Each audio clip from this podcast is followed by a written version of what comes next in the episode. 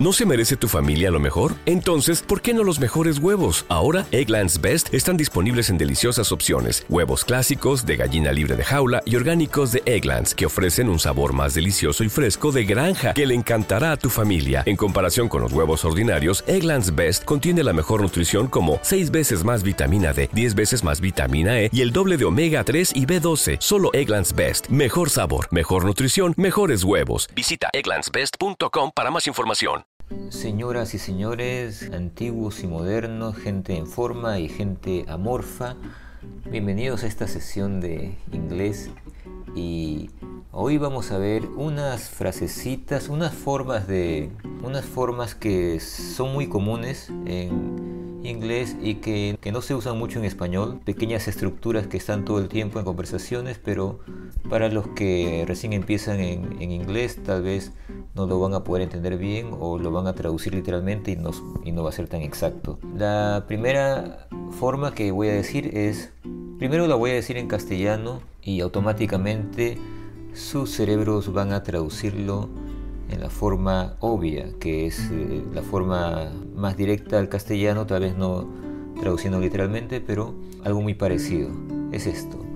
Le preguntaron a ella sobre su trabajo, o a ella le preguntaron sobre su trabajo. Vamos a traducirlo. La primera forma común para nosotros sería algo como They asked her about her job.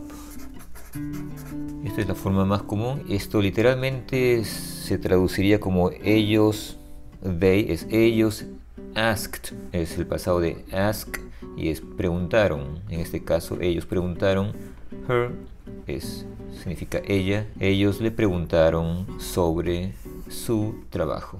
Entonces la otra forma que también es muy común y que no es tan común en, el, en la forma en castellano es she was asked about her job.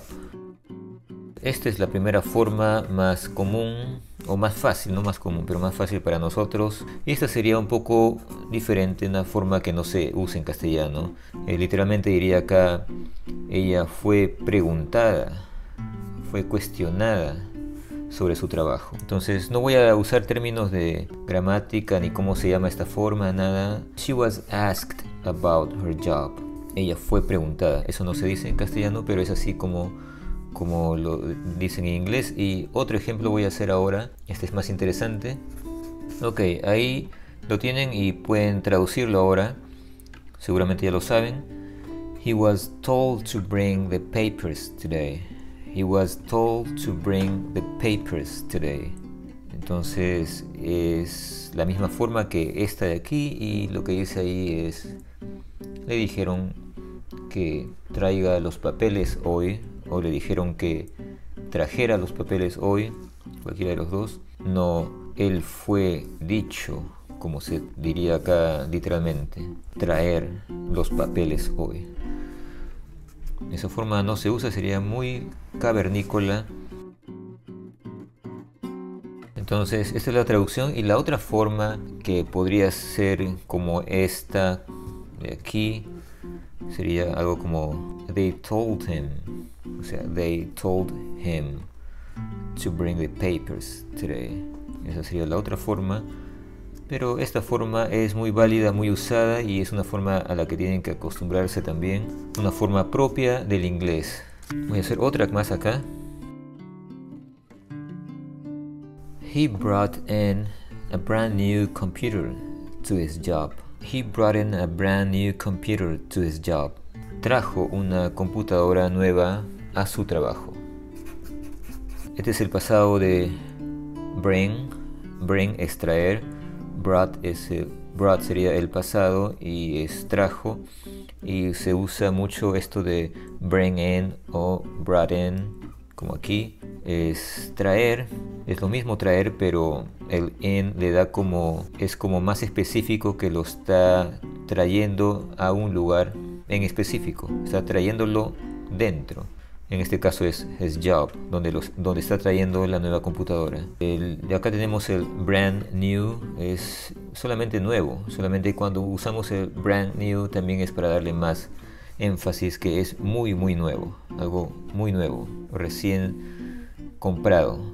recién salido de la caja o en la caja Acá tenemos una frase que es un poco larga y dice así. I was warned by more than five people that you are not the right person for the job. Eh, algo como me advirtieron más de cinco personas que, que tú no eres la persona correcta, ideal para el trabajo. Como había dicho antes en otros videos que cuando es algo largo, o sea, una frase larga, ¿no? Y uno no entiende mucho porque se puede confundir porque hay pequeñas palabras o, se mezclan visualmente, es mejor separarla por partes y encontrar el, concepto de cada pequeña parte. Vamos con lo que dijimos anteriormente, en este caso I was warned sería, sería la primera parte. Y I was warned es como me advirtieron, me dijeron, me advirtieron sería. La otra forma que se nos viene a la mente más fácil tal vez sería la forma they warned me, they warned me o sea, ellos me advirtieron la misma cosa, pero aquí está en la otra forma. Sería literalmente yo fui advertido. Después, la otra parte que podríamos analizar es by more than five people. Y aquí es por más de cinco personas. Pero si decimos me advirtieron por más de cinco personas no tiene mucho sentido fui advertido por más de cinco personas, eh, tiene más sentido, pero eh, no hay que traducirlo literalmente, solamente estamos haciendo pequeños conceptos, después lo vamos a acomodar. That you are not the right person. Entonces aquí es que tú no eres la persona correcta, la persona ideal, la persona adecuada. Esa sería otra parte. Y la última es for the job, o sea, para el trabajo. Vamos a escribirlo. Bueno, aquí ha salido mucho más largo aún. Pero como había dicho, eh, si lo traducimos literalmente sería algo como yo fui advertido por más de cinco personas. By more than five people. Por más de cinco personas, literalmente. Luego de otra forma eh, sería esta. Más de cinco personas me advirtieron. Si queremos usar me advirtieron en lugar de yo fui advertido. Entonces, más de cinco personas me advirtieron que tú no eres la persona adecuada, the right person, adecuada para el trabajo. Creo que ahora quedó más claro. Acá hay otro mucho más corto. I was aware of the situation. I was aware of the situation. No, esta, esta es diferente, no tiene la, misma forma de las anteriores. Y solamente dice, la palabra aware es consciente, es estar consciente, pero se usa eh, mucho en, como decir, eh, estar atento o saber. Eh, si dice aquí I was aware, es como yo estaba, puede ser al tanto, o simplemente yo sabía, sería la interpretación, yo sabía de la situación, yo sabía lo que estaba pasando, yo estaba al tanto de la situación. Vamos a ver otras formas de que se usan mucho y que no se usan tanto en castellano. They agreed it was time for him to go. They agreed it was time for him to go. Y aquí lo que dice es ellos estuvieron de acuerdo o ellos acordaron que era hora para que él se vaya o era hora de que él se fuera. Entonces la primera parte es they agreed They agreed es ellos acordaron, estuvieron de acuerdo. It was time es que era hora, que ya era tiempo. Acá también podríamos agregarle el that. They agreed that que, o sea, acá podría ir un that o no podría ir, no es necesario. Es algo que en inglés se puede omitir, pero en castellano no. They agreed that or they agreed it was time for him to go. Y esta es la parte interesante. Ok, acordaron que era tiempo de que él se vaya. Mejor sonaría que era hora. Bueno, no importa. Acordaron que era hora de que él se vaya o de que él se fuera. For him to go eh, literalmente sería para, para él ir. para él irse, para que él se vaya. Pero esta, esto es muy usado y lo van a ver siempre. Eh, aquí puede cambiar el pronombre, puede ser lo que sea, pero siempre va a haber el for y aquí el to y aquí el, el verbo. O el verbo podría ser todo esto, to go o to read, por ejemplo, leer. Pero va a ser siempre el for y el sustantivo, el pronombre aquí. Eh, voy a hacer un ejemplo de eso. I gave you this book for you to read. I gave you this book for you to read. Entonces eh, también tenemos esta parte for you to read, como había dicho.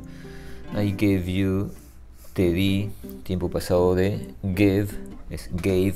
I gave you, te di, I gave you, te di this book, ese libro. Y aquí es para que lo leas. Entonces, for you to read. Aquí podría ser para que él se vaya. Siempre es así. El final va a ser algo como vaya, leas el subjuntivo. Entonces, vamos a hacer un ejemplo más de eso para hacerlo más claro. Y aquí también sucede casi lo mismo. I left some food on the table for him to eat. I left some food on the table for him to eat. Esto sería como yo dejé. El pasado de leave es left. I left some food es comida, un poco de comida, algo de comida. Se usa mucho este some cuando se trata de comida o cuando se trata de también agua, algo de tomar. Siempre se dice some coffee, some tea, some water. Es algo Tal vez no obligatorio, pero es algo muy usual. Some food. Uno diría más comida. Dejé comida en la mesa. On the table for him to eat. Para que él coma. Y otra vez tenemos este tipo de verbo. For him to eat. Para que él coma. Siempre va a ser así. Para que lo leas. Ese tipo de verbo. Y aquí sería para que él se vaya. Entonces acostúmbrense a eso. Pueden practicar cambiando el, el pronombre aquí en lugar de him puede ser her si es ella, for them si es ellos y to cualquier verbo. Si decimos for them to drink es para que ellos tomen. Voy a, voy a escribirlo acá este pequeño ejemplo y esto es muy fácil. For them to drink para que ellos tomen. Y bueno, esto ha sido todo por ahora. Y ya saben que si quieren practicar inglés con música, tenemos Talking Song en Spotify y en otras, en todas las plataformas digitales de música. Pueden escucharlo, pueden escuchar canciones ahí instrumentales con frases encima a velocidad normal y también a velocidad lenta que se repiten varias veces para que vayan captando, aprendiendo más inglés, practicando mientras hacen otras cosas es música para, que, para ponerla de fondo, por ejemplo, mientras hacen ejercicios o mientras hacen lo que sea. Voy a dejar el link eh, en la descripción para que lo visiten. Y nada más por ahora, nos vemos la próxima. Chao.